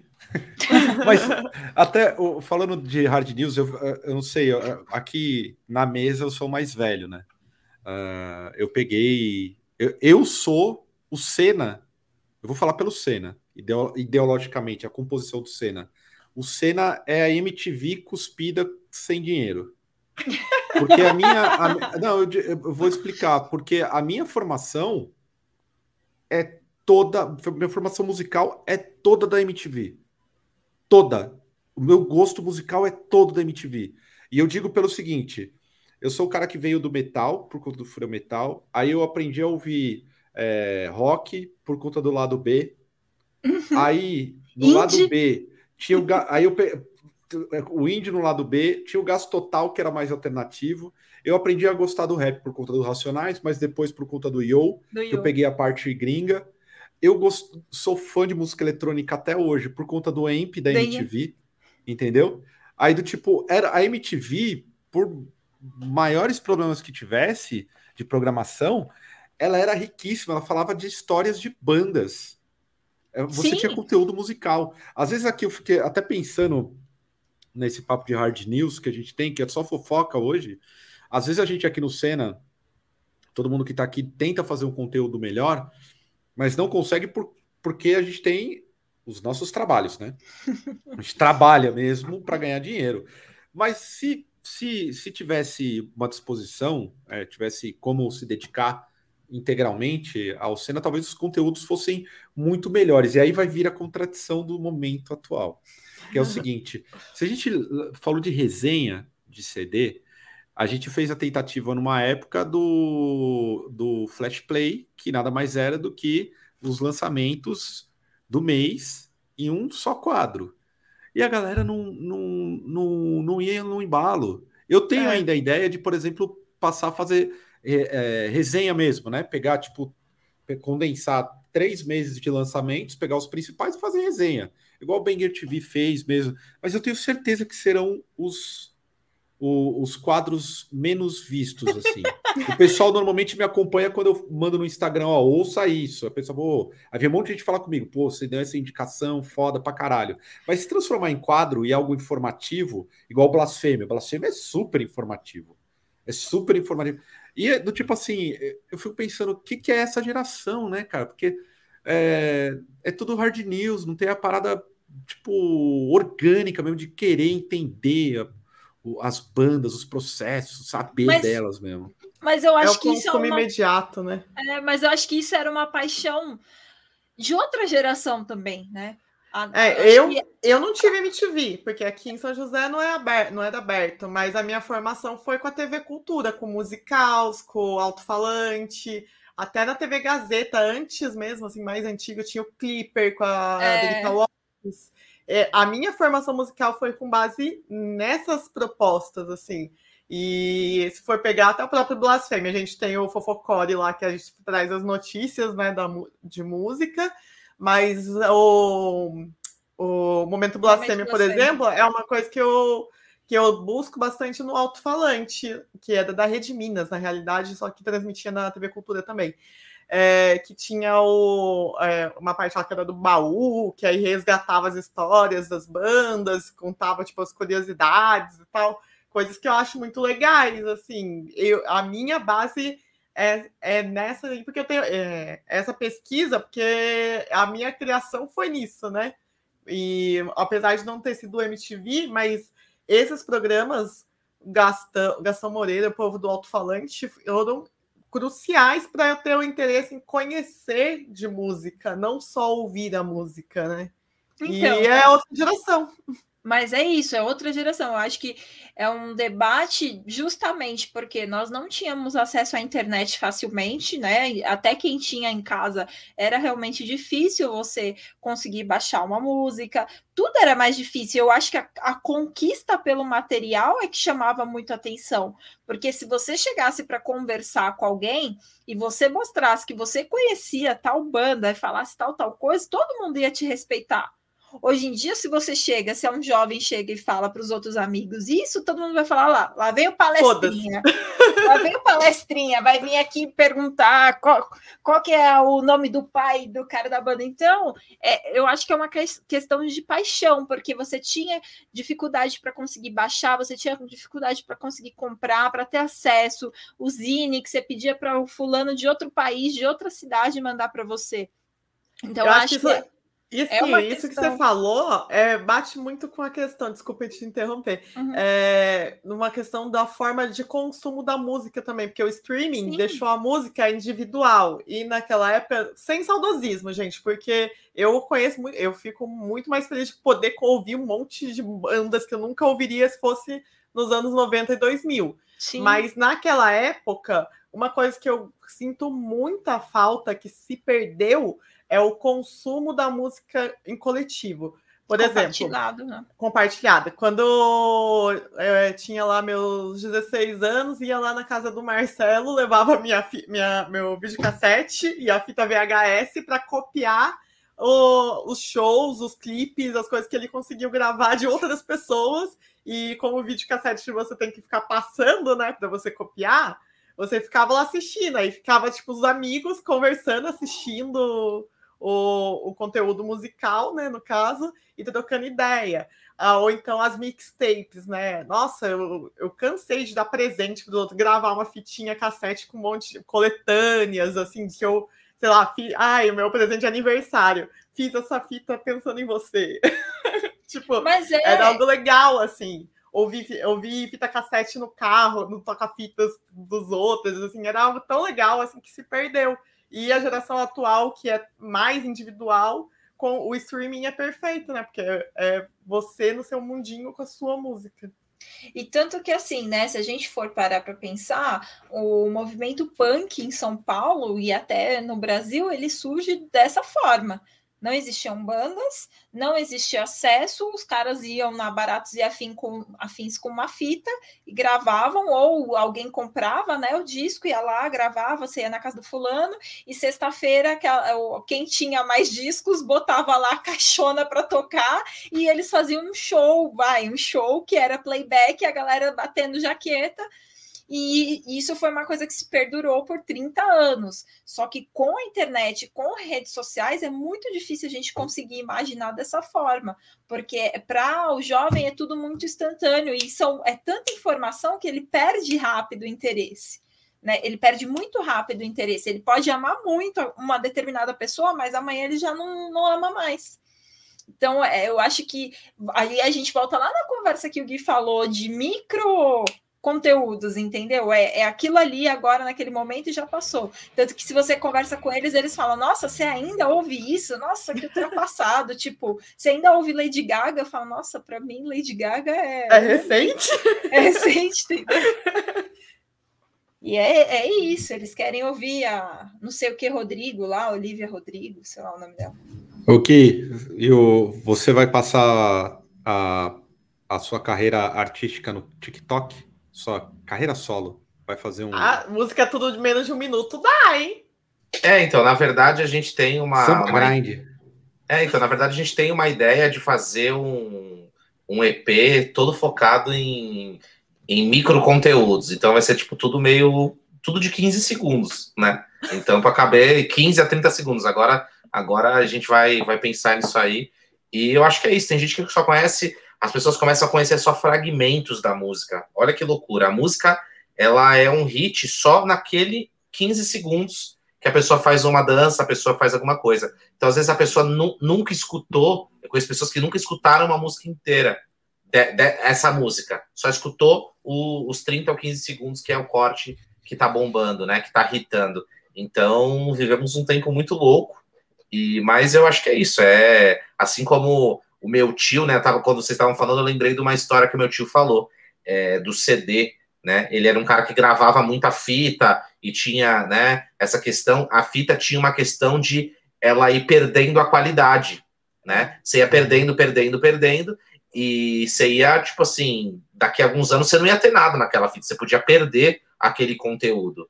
E aí, a, quando começou a vir CD, e as coisas que ele tinha, os arquivos, por mais primário que seja no computador, olha o que ele falou: nossa, eu vou ter a mesma qualidade para sempre. Eu não vou perder a qualidade de. Olha a preocupação né, que ele tinha. Era totalmente diferente. Ele tinha negócios uhum. que eles eram, que eles iam sumindo com o tempo. E aí ele falou que era muito legal ele ter acesso a um conteúdo, né? E uma música que nunca perderia a qualidade. É, então, né? nesse aspecto eu não sou saudosista, não, porque eu tô com então, o seu tio. É, então, sabe? Tipo, é muito legal isso. Mas esse negócio que você falou da música ser coletiva, é, eu acho que é muito assim, mas ainda é uma necessidade do ser humano. As próprias playlists que, que ocorrem no Spotify, as coisas só vão mudando. Eu vivo mandando música para outras pessoas, compartilhando a, a, o trabalho que o Caio faz de indicação de bandas. As pessoas adoram isso, porque as pessoas adoram compartilhar música. Só talvez os momentos que a gente não tem mais aquele momento legal de, pô, ir na casa de alguém ou ir alguma coisa para escutar um som, né? Pô, vamos aí escutar um som e tal. Então, acho que isso é Vamos, vamos voltar. Eu gosto quando a gente vai lá no Family Mob e, e a gente, o Caio geralmente está embriagado fazendo resenhas de som aí. É muito, muito pertinente. Cara, eu sou, para a gente encerrar, até que já estouramos o tempo, é, eu sou um eterno defensor de ouvir um álbum inteiro. É, admiro sim as playlists, a gente tem a playlist no próprio Senna, mas eu sou a pessoa que não sou um assíduo leitor de livros, é, já fui mais, hoje não tanto, mas para mim um, um, álbum é um livro. E eu faço questão de ouvir um álbum, nunca uma música, um fragmento. Eu acho a ideia do fragmento muito bem colocada. Também sou um cara que, por exemplo, entendo o valor do vinil, tem muita gente que ama vinil, eu super entendo, mas eu prefiro a qualidade é, do CD. É uma hiper qualidade, eu sou um cara que gosta de ver nuances e uma série de coisas mas é, ainda sou você sempre conservador no sentido de que é, é, preciso sempre ter um álbum, porque um álbum é, a, a, a, é o ponto alto de qualquer banda, qualquer cantor e tudo mais. Então, Uhum. pelo menos isso eu espero que não se perca. Mas do jeito que tá indo, eu acho que Vai virar só single, né? serão singles. Alguma colocação final para a gente encerrar esse Drops? Eu tenho. Diga. Te- A minha colocação é que, desde que assisti o Round 6, Caio Augustus está muito triste e isso se acentuou com a chegada do seu aniversário, que é segunda-feira, dia 18. Ah, então, todo mundo não vai cortar nada. Então, ó, todo mundo que estiver no chat aí já manda os parabéns para Caio Augustus, deixa nos comentários, mandem cerveja para Caio, para ele ficar Manda feliz, vo- voltar a ser feliz. Porque eu não aguento mais esse homem triste, gente. O rock triste tá deixando o Caio muito triste. Não, não, não dá, né? Eu gosto do Caio feliz. sorridente. Manda o boneco do Lula. Manda o um pichuleco. Manda um pichuleco. Manda um pichuleco. Mas o pichuleco dele bem. Achei que você queria. Achei que você queria o boneco da batatinha frita, um, dois, três, aí na sua casa. Isso é inexplicável, nunca vou entender. Meu Deus. Mas manda, manda um. Zé Delivery aí, ó, para Caio Augustus. Não, não. Mas, enfim, eu- a minha consideração final é dar parabéns aí. Agora, Caio está completando 40 anos e espero que essa sua segunda metade da vida seja muito feliz. Tecnicamente, estou indo pro pior. É que eu olho tudo tecnicamente, né? Eu tenho 15 anos aí de, de, de, de vida, depois o bicho pega. Isso se a vida for. 15 anos, vai morrer de 55, tá maluco? Não, mas. Com, Sua avó tá com 90 e quantos? 97 já? É porque minha avó só reclamou a vida inteira, eu não reclamo. Eu fico triste. Se, se eu reclamasse igual minha avó, minha avó- o esporte da minha avó é reclamar. Se fosse o esporte olímpico, ela seria tipo o Michael Phelps da, da reclamação. Ia ter medalha e medalha. Porque a vida dela é Agora- reclamar. Agora vocês adivinham por que, que o Caio gosta de mim? Porque eu pareço com a avó dele. Por que você não reclama? Eu também só reclamo. O esporte da Natália é reclamar. Eu conheci ela reclamando. Quando você vai namorar uma pessoa que acorda de manhã e te manda mensagem: Ah, tô com rinite, tá caindo ranho aqui, tô morrendo. Aí fala, ah, não, pa- parece minha avó. Puta, tô apaixonado por ela. Coisas da vida. Tipo isso. Bom, gente, vamos encerrar? As considerações dos Tem camaradas. considerações aqui, aí? Sem considerações. Se... Sem considerações também, muito obrigada. Ouçam nós. Então é isso. dê os ouçam- parabéns pro Caio aí, né? Não, dá nada, Parabéns, dá nada. É, Caio. 40 anos, pô, que bosta. Ouçam mais discos, façam isso. É o mais importante da vida, ouvir música. Beleza? Até a próxima, galera. É nóis. Final do mês tem mais drops aí.